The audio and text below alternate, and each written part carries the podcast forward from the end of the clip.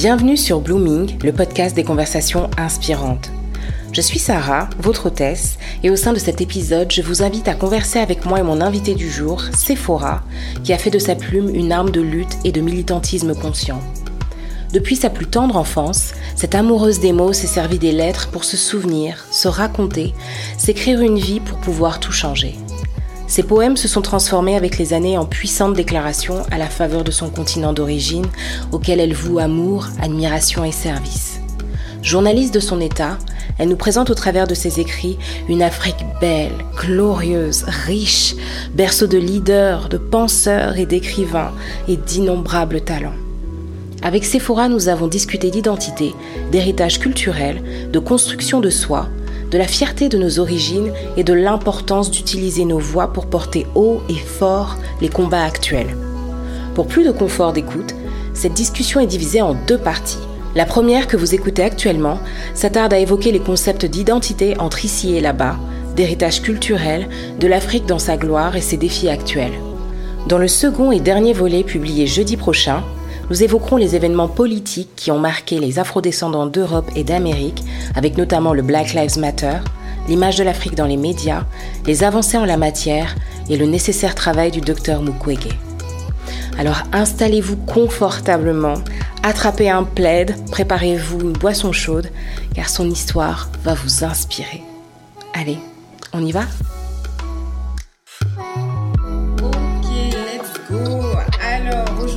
Plaisir, euh, après moult péripéties, après euh, moult ajustements techniques, calendaires et compagnie, de recevoir une invitée qui m'est chère, Sephora Lukoki. Lukoki. avec notre accent, euh, notre langue maternelle. J'espère que je l'ai bien dit parce que bref. Et euh, donc euh, pour pour cette nouvelle conversation sur The Blooming Podcast.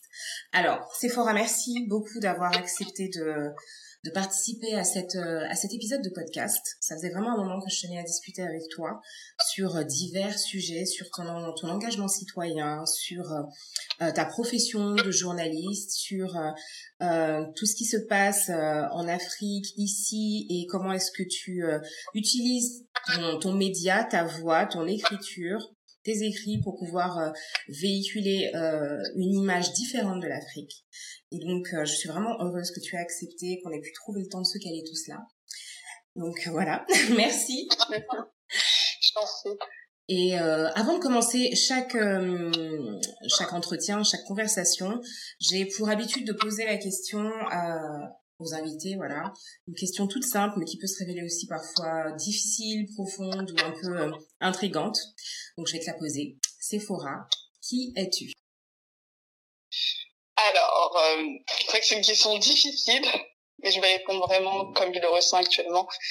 Alors, je dirais que je suis une jeune journaliste, une jeune euh, afropéenne qui a tout simplement euh, envie de d'apporter sa pierre à l'édifice dans ces changements, qui a tout simplement envie d'apporter des, des solutions, qui a envie d'être euh, utile. J'ai créé mon propre média il y a quatre ans, en 2016, lorsque j'étais en train de finir mon année de, de master, un média qui s'appelle SLK News, dans lesquels j'ai tout simplement eu envie de, de raconter, de partager, de raconter nos histoires parce que je trouvais que ça manquait. Je trouvais que ça manquait dans le paysage euh, médiatique.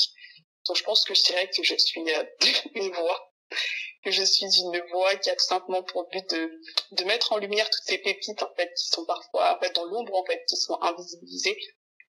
Pourquoi? Parce que à cause de leur couleur, à cause de leur parcours, à cause de leur peut-être de leur engagement, et j'ai vraiment euh, à cœur de pouvoir euh, apporter un peu de, de lumière, apporter des, des récits de vie, parce que je suis très sensible aux mots, très sensible aux histoires. Mm-hmm. Je suis consciente que euh, en lisant une histoire, en fait, cela peut tellement nous changer, nous apporter tellement de prise de conscience, de, des encouragements, du boost, de la motivation. Donc c'est ce que j'essaye de faire, en fait, tout simplement, de, de raconter des histoires. Je sais pas si j'ai répondu à la question, mais voilà, en fait, qui je suis. Tu as parfaitement répondu à la question, tu as commencé à prêcher, tu as commencé à parler à mon âme. C'est parfait. Non, c'est euh, c'est une c'est une, une, une, réponse vraiment parfaite et euh, que je trouve qui correspond vraiment bien à ce que j'ai pu lire sur euh, sur ton blog, sur et ce que je peux voir de ce qui se dégage de de de ce que tu produis. Alors, en plus de cette question, je vais te poser, tu sais que le, le podcast est très euh, tourné aussi, euh, je suis vraiment contente parce qu'on est un peu dans la même vision, je me nourris beaucoup des histoires, des backgrounds, j'aime bien savoir quand une personne a réussi ou quand elle a échoué ou quand elle a rencontré euh, des difficultés dans sa vie. Enfin, j'aime me renseigner sur les histoires en fait de chacun.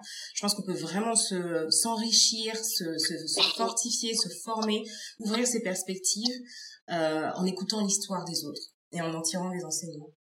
Donc euh, voilà pour le, petit point. Et sinon, euh, je voulais te demander aussi sur le podcast, je me pose beaucoup la question de la saisonnalité. Blooming, c'est vraiment une saison, c'est et euh, je me pose souvent la question de voilà dans quelle saison suis-je? Est-ce que est-ce que j'ai bien saisi ou est-ce que enfin ce qu'on attend de moi cette saison? Et j'aime bien aussi poser cette question aux invités. Dans quelle saison penses-tu être actuellement? Dans quelle saison penses-tu évoluer actuellement? Et qu'est-ce qu'elle t'enseigne? Je pense que c'est une, question euh, profonde. C'est une question profonde parce que je pense que ça demande beaucoup de d'introspection pour savoir tu es dans quelle saison. Parce que je pense pas que c'est quelque chose que ça, ça dépend des cas. Autant des fois tu le sais comme ça directement, mais autant des fois il faut quand même creuser, il faut quand même s'interroger, il faut quand même se remettre en question, il faut quand même euh, s'analyser. Donc moi je dirais que je suis dans une, je l'ai pas encore nommée, je pourrais pas peut-être la nommer, mais je dirais que je suis dans une saison euh, de construction, de structure. Il y a quelque chose qui est en train de se, de, je dirais, de se, de s'asseoir en moi, de se définir en moi qui me, qui me pèse.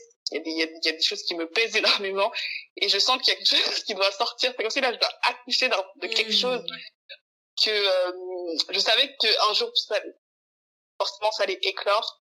Du coup, je pense que là, je suis dans une saison de, je me structure, de construction, où je suis en train de, de bâtir certaines choses, où euh, j'ai vraiment envie d'être utile en fait. J'ai vraiment envie là, c'est plus que c'est plus que quand j'ai commencé ce média SLK News, là c'est de me dire que c'est pour moi c'est peut-être fort ce que je veux dire, mais c'est vraiment une question de vie ou de mort en fait. Moi c'est vraiment important de me dire que euh, que la vie que je suis en train de mener sur cette terre ne doit pas en fait euh, être euh, je dirais inutile en fait. Mm-hmm. Ne doit pas passer en fait comme ça en fait. C'est qu'on a tous en fait euh, des dons, des talents, une mission. Parfois, c'est vrai qu'on ne la sait pas directement. Il faut chercher, comme on dit souvent, bah, il faut chercher son, son pourquoi, en fait. On, on ne cesse jamais d'apprendre. On ne cesse jamais de se. Mais à un moment donné, il faut vraiment pouvoir, tout ce qu'on a appris, tous ces fruits-là, il faut les mettre, il faut les sortir, en fait. Parce que souvent, ce que j'aime beaucoup dans le mot, euh, dans le mot servir, c'est un mot qui m'a beaucoup parlé pendant le confinement. C'est qu'on est là pour les autres. Parfois, on oublie, en fait, que nous, tout ce que, tout ce que nous avons, c'est pour les autres, en fait. Pas dans une, pas dans un temps de, pas dans une vision, je dirais, de, d'esclavage, de domination, bien au contraire en fait, dans cette vision de la puissance en fait du service, mmh. la puissance en fait du don de soi, mmh. parce que tu sais pas à quel point en fait ça peut ça peut aider, à quel point ça peut transformer quelque chose en fait, à quel point en fait le fait que toi tu te lèves avec euh, ce podcast, que tu mettes en fait plusieurs profils en avant, à quel point c'est bénéfique pour tellement de, de, personnes, à quel point ça rebooste.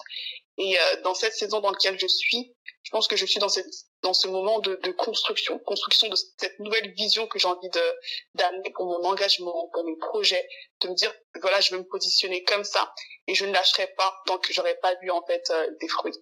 Hmm. Amen. ça me touche ce que tu dis, ça me touche. Merci pour euh, pour ce que tu dis par rapport au, podcast et euh, vraiment ça me parle cette idée de service effectivement de et c'est, c'est, c'est fort que tu aies euh, eu tout ce temps d'introspection et que tu aies pu réaliser que vraiment, tu es là pour un appel, tu es là pour réaliser quelque chose et tu marches euh, fièrement vers l'accomplissement de cette chose.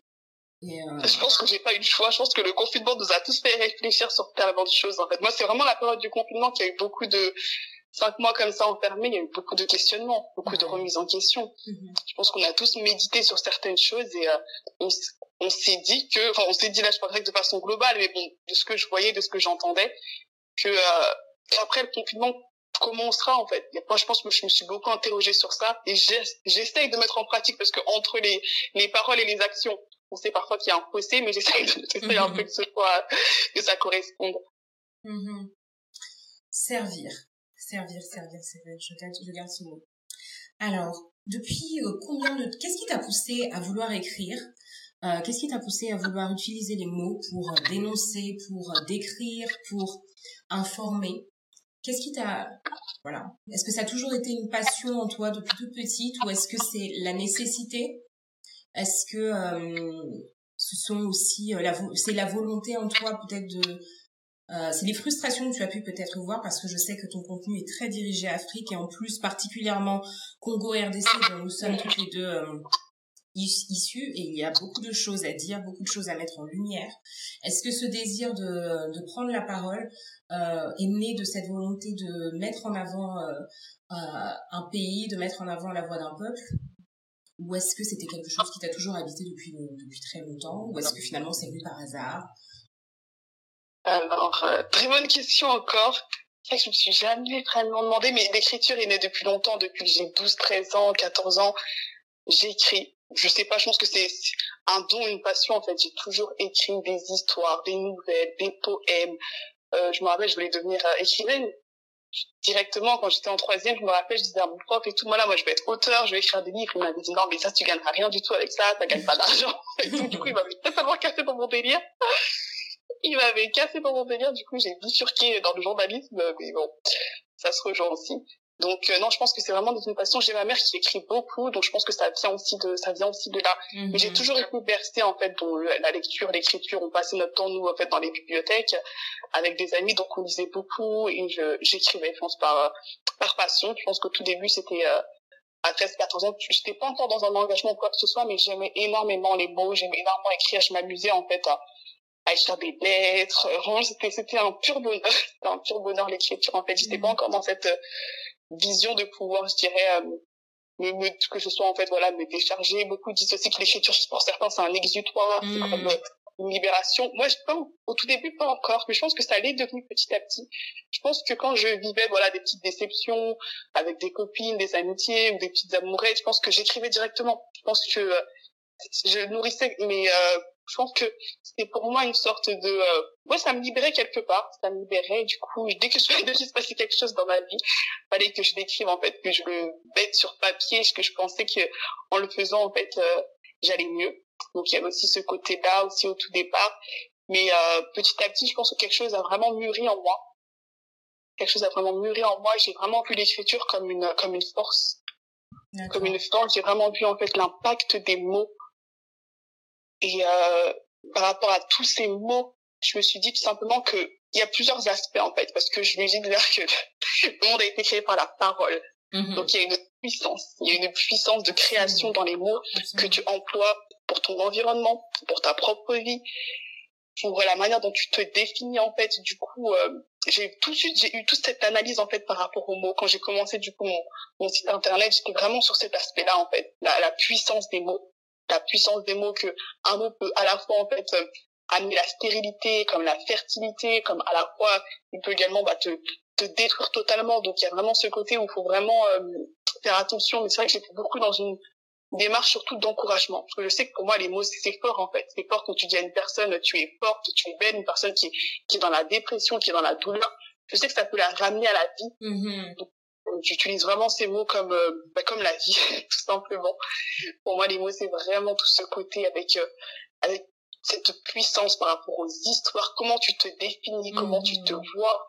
C'est c'est vachement important parce que c'est vrai que euh, nos cultures sont aussi les cultures africaines sont aussi beaucoup dans cette oralité. Il y a mmh. vraiment ce côté avec la parole et je suis vraiment très très fascinée en fait par ça. Je suis vraiment très très fascinée par ça par ce tout se passe au niveau de, des mots, en fait, ces mots qui sont créés, qui sont créateurs de quelque chose, créateurs d'un monde.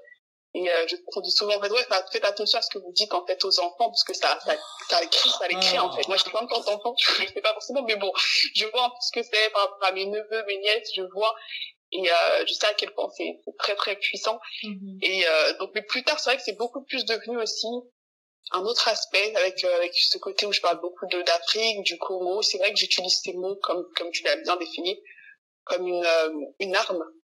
Mm-hmm. troisième point, je dirais, au-delà voilà de de l'encouragement, il y a aussi ce côté où les mots sont une arme en fait.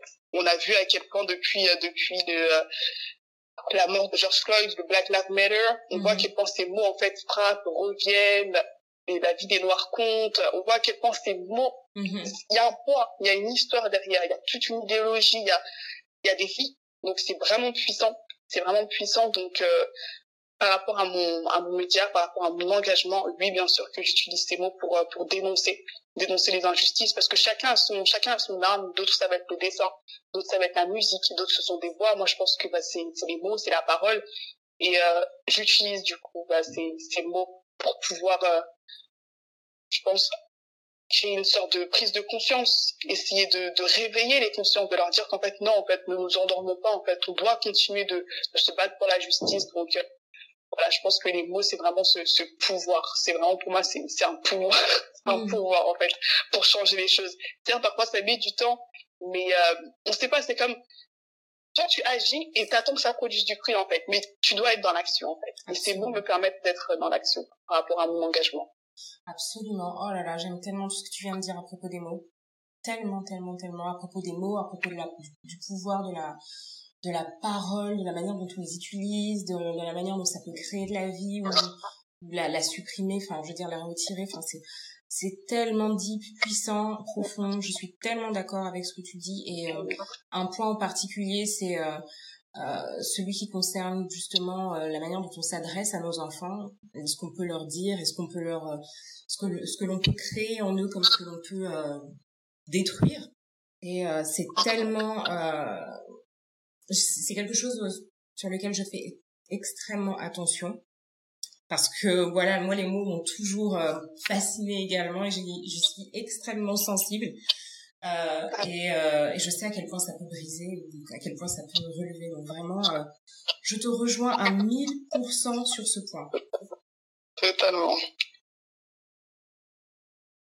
Alors, il y a, c'est une question en plus que j'avais, euh, ce que tu, euh, ce que tu viens d'aborder, le pouvoir des mots, le pouvoir de prendre la parole, c'est quelque chose que, il y avait un, c'est quelque chose que je voulais aborder euh, un petit peu plus tard dans la conversation avec toi, mais sur ton Instagram, il y a un moment, tu avais, tu as posté, je pense que c'était l'année dernière, un post portant sur le poids des mots et surtout le poids du silence. Et je ne sais pas si tu te souviens quand est-ce que tu l'as posté, mais en tout cas moi, il m'a personnellement énormément touchée. Et euh, je ne sais pas si tu en parlais dans le contexte peut-être de ce qui se passe en Afrique, au Congo, mais euh, de la même manière que les mots, la, parole prononcée, proclamée a de l'importance, le silence également en a énormément. Et dans le contexte actuel, je vais faire un gros pont avec ce qui se passe euh, au Congo, la République démocratique du Congo, euh, avec les, les, violences et les affrontements euh, au niveau des frontières euh, au niveau du sud-est du pays, les viols qui sont perpétrés comme crimes de guerre. Euh, il y a énormément de silence. Il y a un vrai, un vrai silence des médias, un vrai silence des autorités, euh, des, autorités locales. Et euh, voilà, je voulais, je sais pas, est-ce que tu vois, euh, je, si tu voulais t'exprimer là-dessus. Oui, oui, je me, je me rappelle plus forcément du texte que j'écris, parce que je pense que j'écris tellement de choses, du coup là, je sais plus forcément de citation dont, dont tu parles, mais c'est vrai que ça me parle totalement. Autant il y a ce, cette force dans les mots, mais autant le silence, ça veut dire, ça veut aussi dire beaucoup de choses en fait. Je mhm. pense qu'il y a eu les prix Nobel de la paix sud-africain, Desmond Tutu, qui parlait du silence comme étant la complicité. Mhm. Ce silence en fait. Quelque part, tu te places du côté de l'oppresseur en fait quand tu restes silencieux face aux injustices, face aux atrocités. Comme tu viens de le rappeler, la République démocratique du Congo est en guerre en fait, on est en guerre, si les gens n'ont pas l'impression.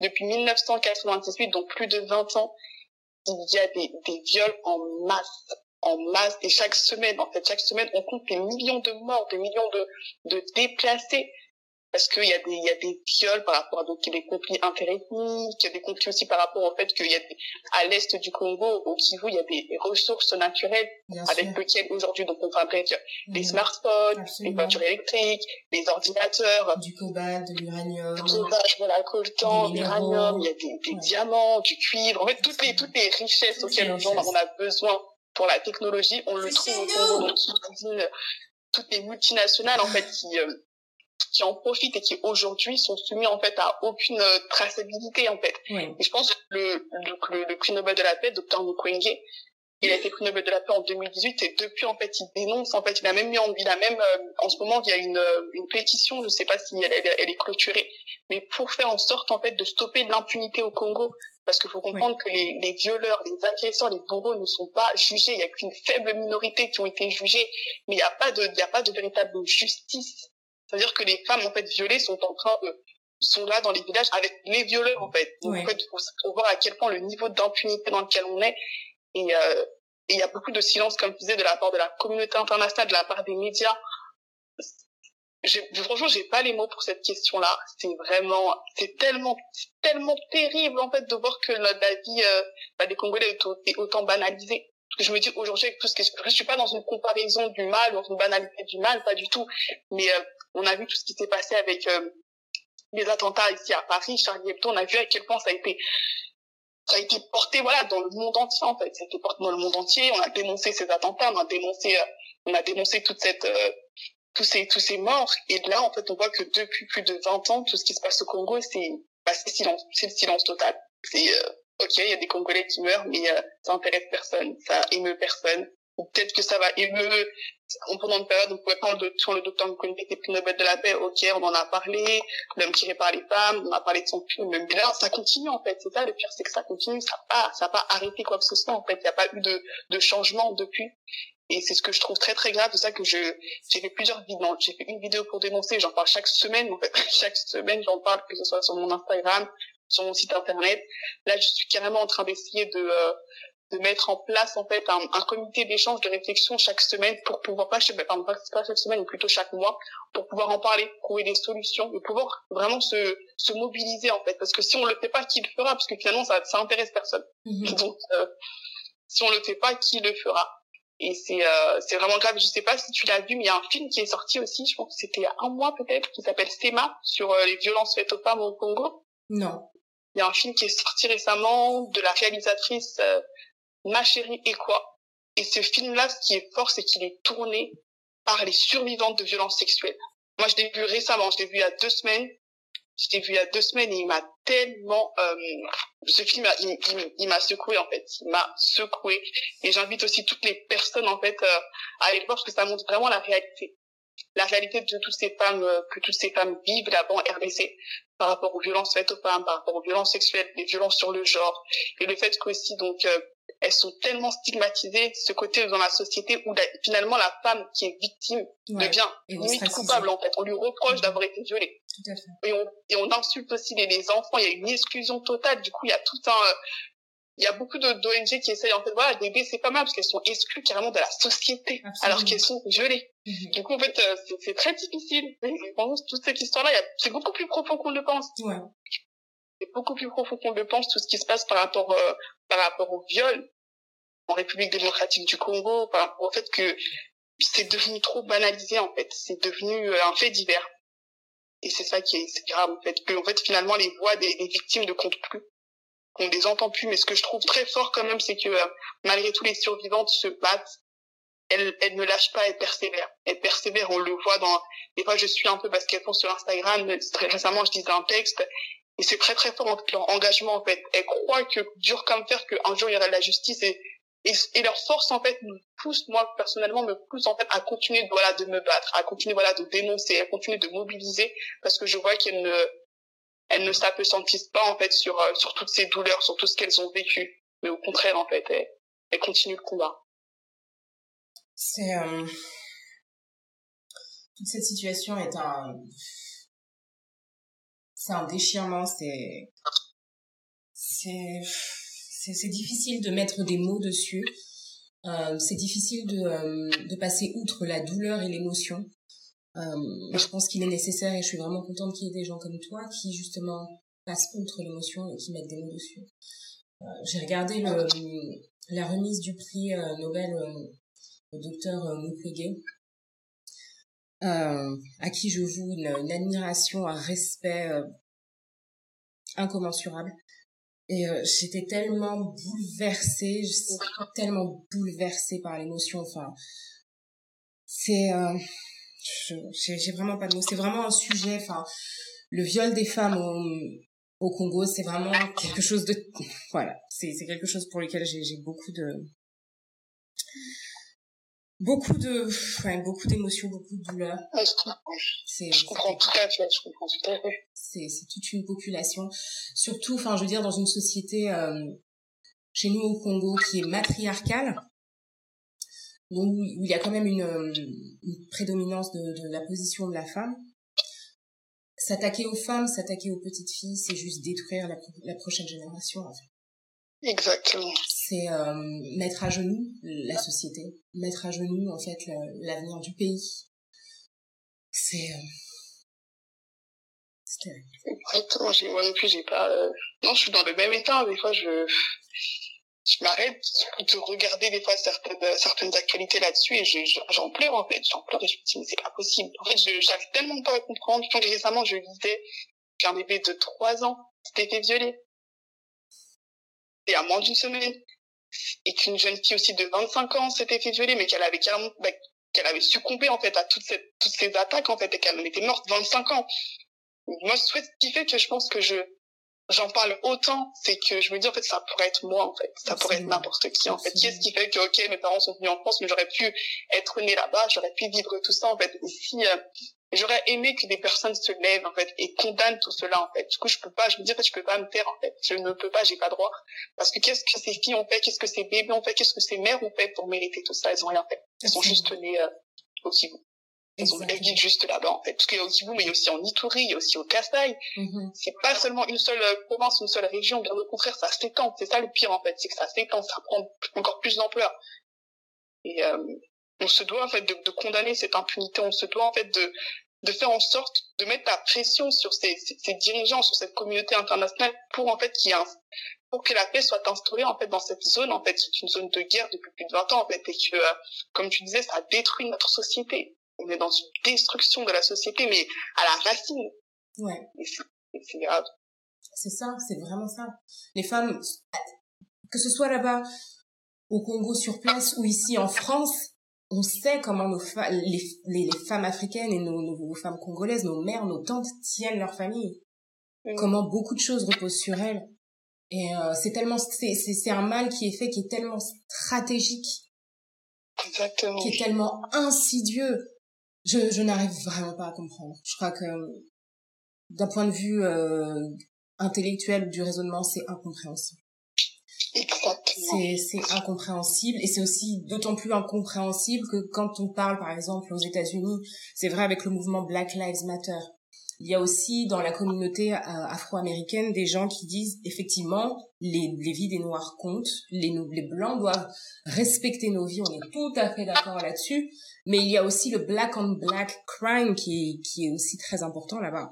C'est-à-dire vraiment le, le pourcentage de d'afro-américains qui continuent dans cette autodestruction en fait de leur propre communauté et c'est assez similaire quand même au Congo quand on voit que les agresseurs sont aussi des Congolais. Mmh. Donc, comme tu disais, c'est incompréhensible d'un point de vue intellectuel, humain. Je comprends pas. Et euh, je, je me suis souvent posé cette question aussi, enfin, en regardant mes filles, surtout aujourd'hui, enfin, ayant des filles, c'est tellement, enfin, je, je vis dans une anxiété, euh, je devrais pas, mais dans une anxiété, je, je l'avoue, hein, permanente, parce que euh, avoir une fille, ou même avoir un garçon, je, enfin, je veux dire, les violences sexuelles faites aux enfants ne discriminent pas, et j'en parle, je commence à en parler, j'en parle sur mes sur mes réseaux, j'en parle en story, parce que j'ai vraiment à cœur de sensibiliser vraiment euh, mes enfants depuis un très jeune âge sur les violences sexuelles et, euh, et aussi euh, les personnes qui me suivent, qui m'écoutent de temps en temps. J'aimerais qu'elles m'écoutent pour d'autres choses que pour parler de cheveux et de maquillage. Et je, je pense que ce sujet-là est vraiment très important. Donc j'en parlais récemment justement des violences euh, sexuelles faites aux enfants. Et, et quand, quand tu as des enfants, quand tu as des filles, enfin, tu vis vraiment dans un stress permanent. Tu te dis mais est-ce que euh, dans cet environnement elle est protégée? Est-ce que cette personne est safe pour elle? Est-ce que tel membre de famille ou telle personne que l'on connaît, que l'on admet dans notre cercle, pourrait pas peut-être euh, être euh, la porte par laquelle mon enfant va vivre un traumatisme? C'est c'est c'est vraiment un raisonnement de tout de de, de tout temps de enfin je veux dire un, un positionnement que tu de protection que tu prends de tout temps en tant que parent et je n'imagine même pas ce que cela puisse enfin ce que cela peut être quand tu vis là-bas au quotidien et que c'est ton quotidien et euh, je, je, je, je suis un peu partie dans dans, dans mes pensées, mais effectivement, quand je les regarde, je me dis, ça aurait pu, enfin, Seigneur, ça aurait pu être nous, ça aurait pu être mm. nous. Il a juste fallu qu'à un moment, euh, un par, l'un de nos parents décide de, venir et de, de, de construire sa vie ici, mais ça aurait pu être nous. On aurait pu, on aurait pu, ça aurait pu être nous. Qu'est-ce qui fait en fait que ça, ne soit pas nous? Vraiment, je, c'est, terrible. Et justement, je profite justement de ce lien. Euh, de cette de ce que tu as soulevé, ça aurait pu être nous et il a juste fallu que nos parents à un moment décident d'immigrer, d'immigrer en France ou ailleurs. Donc justement, je voudrais euh, aborder avec toi la question de l'héritage culturel, de l'héritage euh, des origines et de la transmission. Qu'est-ce que je sais que ça peut être une question un petit peu voilà qui peut sembler bateau, mais qu'est-ce que l'Afrique représente pour toi? Comment est-ce que tes parents on crée, euh, on, on consolidé ce lien avec l'Afrique, euh, alors que tu es né certainement en France, ici comme moi. Comment est-ce que voilà euh, vos parents ont cultivé cet amour de l'Afrique, de vos de, de, tes origines, euh, de, ta culture? Comment est-ce qu'ils t'ont introduit à cette culture? Euh, Est-ce que c'est par l'oralité, comme tu l'as précisé au tout, début du, podcast, au, travers de la transmission voilà des coutumes, des traditions? Est-ce que c'est par la, littérature? Est-ce que c'est tout simplement par le fait de, de voilà, comment est-ce que euh, le lien s'est fait, voilà, et comment est-ce que tu vis euh, cette transmission et cet héritage culturel? Alors, euh, comment? Tout simplement, je pense que déjà, qu'est-ce que l'Afrique représente pour moi? Waouh, tellement de choses, tellement de choses. L'Afrique, c'est la terre de mes ancêtres, et quoi qu'il arrive, il y a il y a un amour, un attachement, une admiration pour euh, pour cette terre dans sa globalité que je ne saurais. Je pense que c'est comme quand des fois je pense que t'es amoureuse, tu sais pas, mais mm-hmm. t'as un cœur en fait. Surtout que moi, voilà exactement, je suis née, euh, je suis née en France, mais j'ai eu l'occasion du coup de me rendre euh, en République démocratique du Congo il y a 4-5 ans, je crois, 4-5 ans, 5 ans, en 2015 pour la première fois. J'y suis allée seule, j'y suis allée seule dans le cadre également de, bah, de mes études, parce que j'avais un stage aussi à faire. Et quand je suis, je me rappelle quand j'ai mis les pieds en RDC, ce que j'ai ressenti, je sais, je pourrais pas vous l'expliquer. C'est comme tu t'es dit, ah, c'est bon, genre tu t'es chez toi, il y a quelque chose qui te fait comprendre que dans ton cœur, il y a une connexion, il y a un apaisement, il y a, il y a un déclic énorme en fait. Et euh, je pense que ce voyage m'a énormément, énormément euh, transformé, énormément apporté par rapport euh, parce que, en fait, pour revenir peut-être sur le côté, sur l'enfance, ben, moi, en tant que euh, Congolaise, nos parents nous parlent, les parents de ma mère parlaient seulement lingala. Euh, mon père, voilà, il y avait tout ce côté avec euh, la musique, la langue, la nourriture, vraiment tout ce côté, ou peut-être des histoires également, des, des histoires, des proverbes. Mon père, je sais également, il parlait également souvent de, de Lumumba, tant que son héros, ce qui mhm. s'est passé à l'époque de Mobutu. Il y a vraiment ce côté, voilà, avec l'histoire, du coup, que nos parents nous enseignaient de façon informelle, hein, c'est pas, on faisait pas des, forcément des réunions, mais de façon informelle. Il y a vraiment eu ce côté où euh, on était fiers. Jusqu'aujourd'hui, on est fiers d'être congolais, sans pour autant, même si on n'était jamais parti, il y avait toute cette fierté euh, par rapport à ça. Du mhm. coup, je pense que l'héritage a été plutôt transmis de cette manière-là. Surtout la, la langue, euh, le côté voilà des, les plats, les, histoires, les proverbes aussi. Il y a énormément de proverbes africains, le fait que dans telle partie du Congo les gens vivaient comme ça dans telle partie du coup mon père nous expliquait souvent ce genre de ce genre de choses. Donc je pense que ça ça a suscité quand même une une soif de pouvoir un jour euh, me rendre sur place. Et quand j'ai pu euh, avoir l'occasion du coup de, de partir au Congo ça juste en fait ça m'a comment je pourrais dire ça m'a ça m'a transformé et ça m'a conforté encore dans l'idée que oui en fait c'est que euh, ma place est ici ma place est ici et que euh, tout ce que nos parents, tout ce que mes parents du coup m'avaient dit, m'avaient apporté, le fait de pouvoir le vivre et le fait de voir en fait à quoi ressemblait le Congo, ça m'a tellement, ça m'a peut-être ça m'a fait du bien parce que je me suis dit enfin en fait, enfin tu vois. Et ce qui mhm. m'a encore le plus touchée, c'est euh, je dirais la force en fait de toutes ces femmes en parlant de pour revenir sur la femme, hein, la force de voir toutes ces femmes en fait qui qui travaillent tellement, qui se battent tellement, qui sont des, des femmes, je dirais, ouais, des femmes entrepreneurs, femmes qui se voient tellement toute cette résilience, en fait, de ces femmes, de ces hommes, qui ne, qui ne lâchent rien, qui ne lâchent rien, qui travaillent énormément pour, euh, bah, pour leur famille, pour leur famille, parce qu'on sait que voilà, l'économie informelle là-bas, du coup, c'est vraiment, euh, très très répandu. Donc euh, il y a tout cet aspect-là par rapport à l'Afrique, mais surtout en fait le fait de voir que la joie de vivre, la joie de vivre en fait des, des, des Congolais. Mmh. Tu sais, euh, il y a une sorte de euh, comment je pourrais dire Il y a une joie déborde, une énergie, voilà, une énergie. Vraiment quand je suis restée seulement à Kinshasa, du coup le Congo c'est grand et moi j'étais seulement à Kinshasa, donc imagine j'aurais été un peu je sais pas moi d'autres provinces, j'ai pas pu visiter le village de, mes, de ma de ma mère, mais il y a quelque chose de il y a quelque chose de très très très très fort en fait. Mm. donc l'Afrique ça représente tout ça pour moi. C'est c'est c'est vaste mais ça c'est tellement une force en fait. Le fait de voir en fait les les locaux de cette façon là en fait. De en train de se battre. Moi je me rappelle j'avais je voyais des, des, des jeunes filles en fait qui me disaient que euh, il y a une, y a une fille un jour qui me disait que non une maman plutôt un jour qui me disait que elle avait peut-être sept ou huit enfants et euh, elle pouvait pas nourrir ses enfants tous les jours du coup, il y en avait un peut-être qui mangeait lundi, un peut-être qui mangeait mardi. Et je lui ai dit, mais du coup, mais comment tu fais, en fait, pour, euh, pour t'accrocher à l'espoir, en fait, comment tu fais pour garder espoir malgré tout? Parce qu'en fait, elle avait le sourire, elle m'en parlait, moi, je disais, mais comment ça, il y en a un qui mange pas? J'étais, limite, j'avais le cœur brisé. Mhm. Mais elle, avait le sourire, en fait, elle avait le sourire, elle avait cette joie, elle me disait, bah, en fait, euh, la foi, en fait, la foi, en fait, je garde espoir toujours, en fait, que le lendemain sera meilleur. Et j'ai trouvé ça tellement fort, alors que je me dis, mais nous, comparé à, voilà, moi, je t'es là dans ta petite vie, en Occident, des fois, tu te plains pour un but ou pour un mois, alors que d'autres ne savent pas ce qu'ils vont manger mercredi, tu vois. Et ça m'a tellement, ça m'a beaucoup assommé le fait de voir que ils ont peu, mais ils ont tout, parce qu'ils ont une richesse de cœur énorme, énorme, énorme, énorme. Donc, euh, il y a vraiment tout cet aspect-là. Pour moi, l'Afrique, c'est toutes ces petites choses, en fait, qui m'ont, qui m'ont fait du bien qui m'ont fait du bien. Je me rappelle qu'il y a tellement d'écoles, il y a tellement de préjugés qu'on a aussi sur l'Afrique. On se dit non mais l'Afrique, il n'y a pas ceci, il n'y a pas de route, il n'y a pas d'eau. Et là j'ai tout vu. Moi j'ai vu des là, j'ai vu les boutiques, j'ai vu les routes, j'ai tout vu, j'ai tout vu. Et j'ai vraiment aimé cet aspect où euh, ça m'a ça m'a en fait ce premier voyage m'a permis de, de sortir de plein de préjugés en fait parce qu'on me disait non mais non attention pourquoi tu vas aller au Congo? Pourquoi ceci? Et au fait non en fait ça a été euh, ça a été mon plus beau euh, ça a été mon plus beau voyage ça a été mon plus beau voyage, ça a été mon plus beau voyage. Et euh, ça compte énormément. Donc je pense qu'il y a vraiment ce rôle en fait des, des parents, parce que je sais que malheureusement c'est vrai que les, les parents ont eu parfois en fait cette rupture. En fait, voilà, ils sont venus en Europe et euh, je sais que dans la communauté congolaise, c'est pas forcément tous les parents qui vont tout le temps, tout le temps, tout le temps, tout le temps, tout le temps avec tous leurs enfants, parce que c'est vraiment c'est un coût aussi dans ah toute sa famille.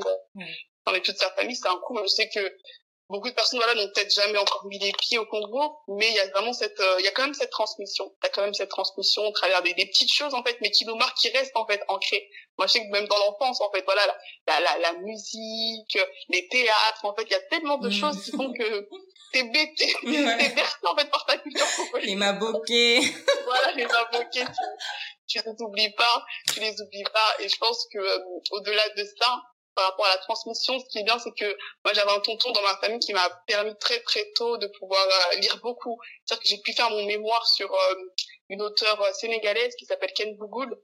Le livre c'était La folie et la mort. Et du coup très très tôt il, m'a il m'a enseigné en fait. Il, me donnait plein de, de, romans du coup à lire en fait sur voilà sur la représentation d'Afrique, sur le rôle de la femme, sur les sociétés.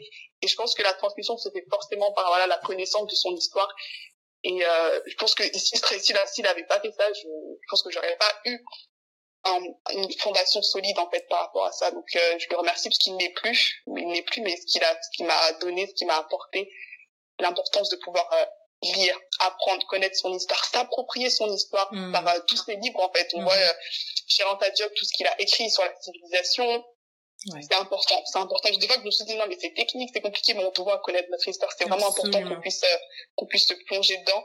Donc, euh, dans toute cette transmission, il y a ce côté-là, ce côté où, euh, à un moment donné, il faut, il faut retourner, il faut retourner à la source, il faut retourner à la racine et savoir pourquoi je viens d'où, comment ça s'est fait. Et je suis encore en train d'apprendre. Hein. J'ai vraiment, je, je suis pas encore arrivée, mais merci à tous ces à toutes ces personnes aussi parce que je trouve qu'il y a beaucoup ce que j'aime beaucoup en fait c'est que notre génération aussi va se lève Mhm. se lève dans cette euh, dans cette quête dans cette quête identitaire. Absolument. dans cette quête identitaire j'entends beaucoup ce ce pseudo l'Afrique qu'on ne nous montre pas. Je pense que Grand Dormoir il le dit beaucoup du coup sur sa plateforme euh, à Ben Africa cette Afrique qu'on ne nous montre pas. Il y a vraiment cette soif de de montrer une Afrique différente de révéler une Afrique différente au monde loin des des, des clichés qu'on a l'habitude de qu'on a l'habitude de voir.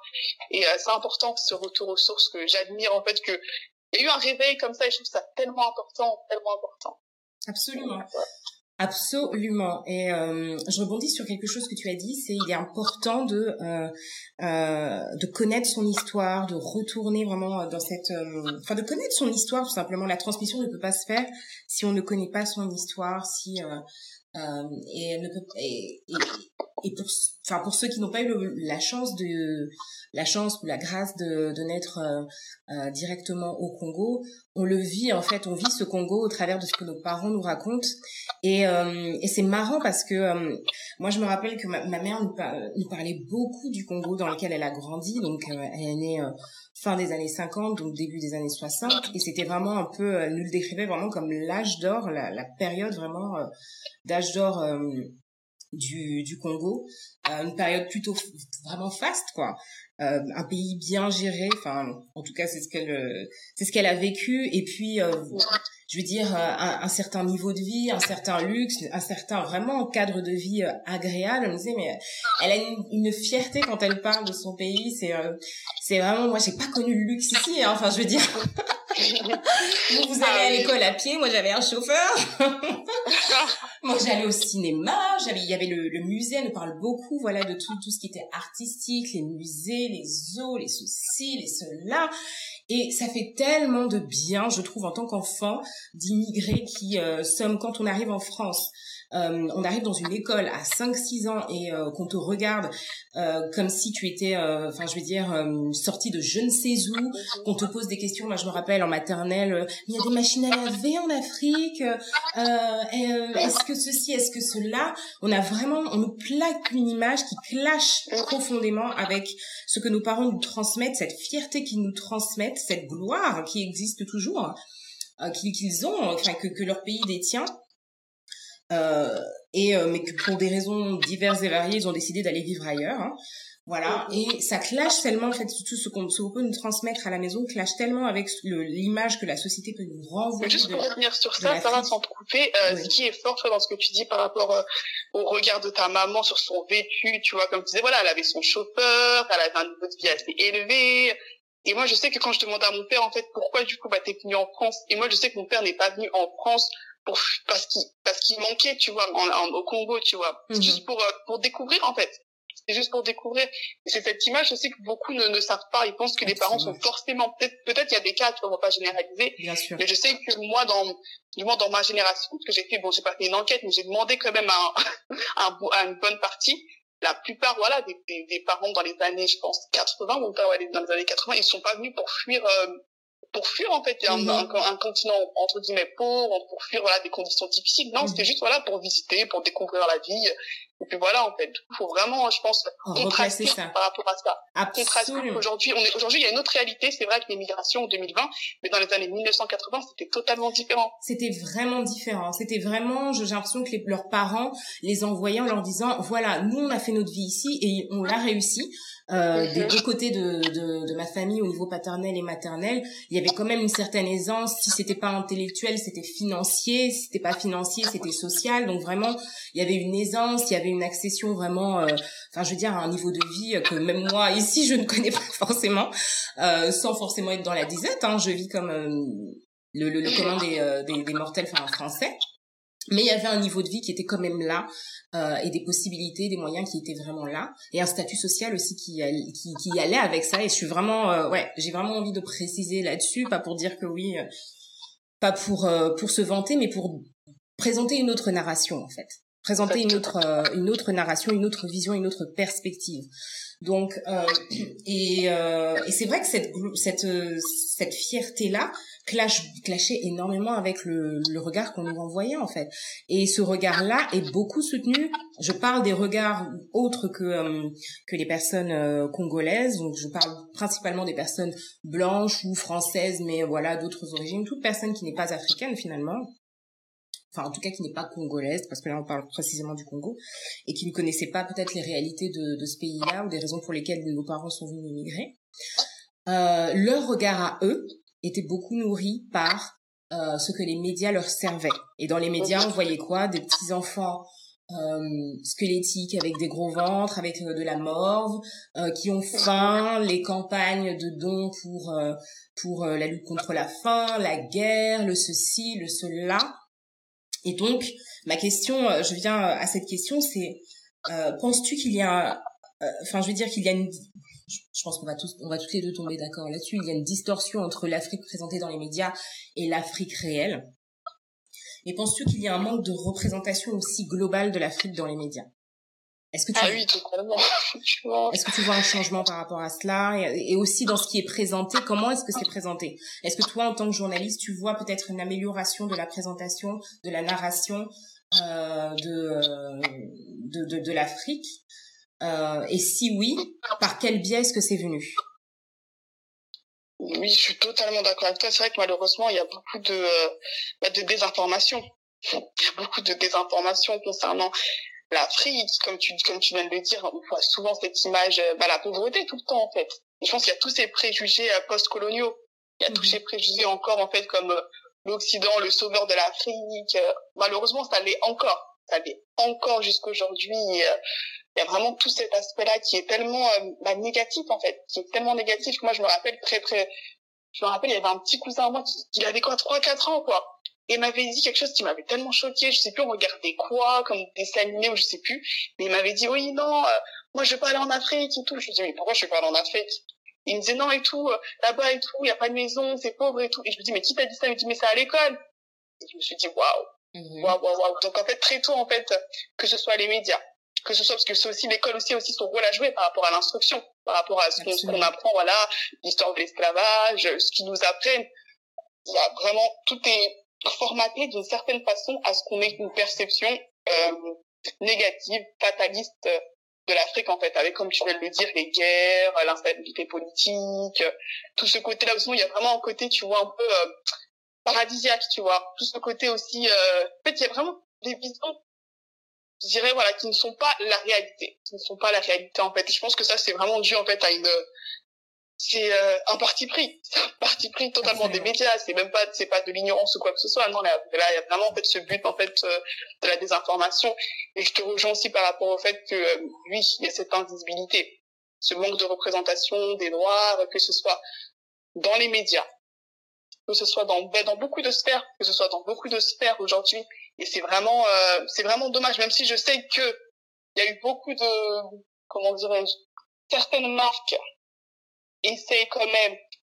Il y a quand même un peu de changement, mais ça suffit pas. On a l'impression que c'est juste pour un but aussi, tu vois, marketing, tu vois, derrière. Est-ce qu'il y a vraiment, en fait, cette volonté de représenter toutes les, bah, la réalité, en fait? C'est ça, en fait. En fait, ce qu'on remarque, c'est qu'on a l'impression qu'il y a un fossé entre ce que les médias montrent et la réalité.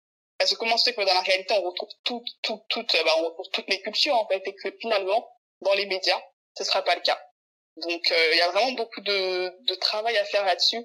Et je pense que c'est pour ça qu'aujourd'hui, en fait, beaucoup de personnes ont décidé de, de créer leurs propres médias. Mm-hmm. Il y a énormément, il y a, il y a leurs propres médias, leur propre plateforme, quelque part, en réponse à ça, et pour dénoncer tout ça, en fait. Parce que finalement, qui d'autre que nous sommes euh, comment je pourrais dire, qui d'autre que nous, en fait, je pense qu'on est les seuls à pouvoir raconter notre propre histoire. Tu vois, de façon avec, euh, sans le prisme de l'Occident, tu vois, parce que eux, ils vont raconter, ils vont, ils vont parler de l'Afrique et tout, mais il y aura toujours des fois ce côté un peu paternaliste, ou ce côté où voilà, l'Occident qui domine à l'Afrique.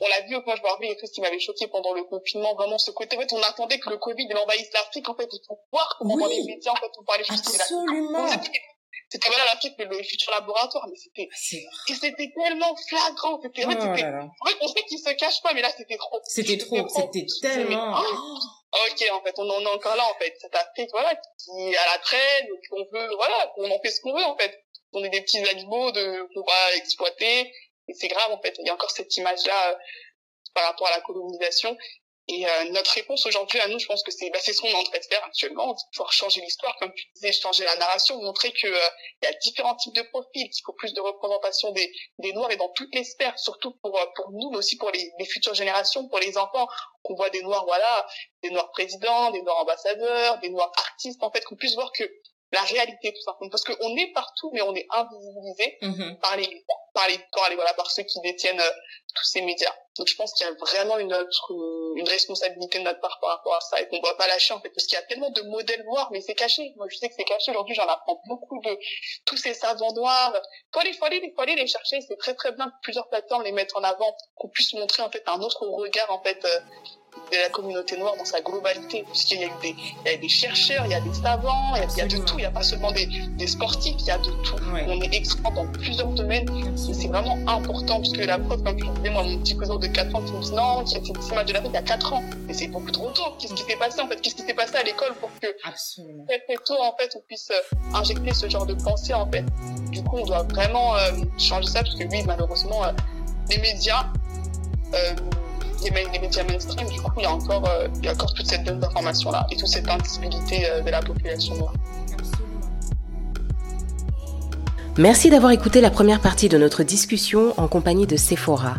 On se retrouve au prochain épisode pour aborder la seconde et dernière partie, au sein de laquelle nous évoquerons les événements politiques qui ont marqué les afro-descendants d'Europe et d'Amérique, avec notamment le Black Lives Matter, l'image de l'Afrique dans les médias, les avancées en la matière et le nécessaire travail du docteur Mukwege. Vous avez été inspiré? Dites-le avec des étoiles, 5 sur iTunes et un mot doux, afin que d'autres puissent le trouver et être enrichis à leur tour.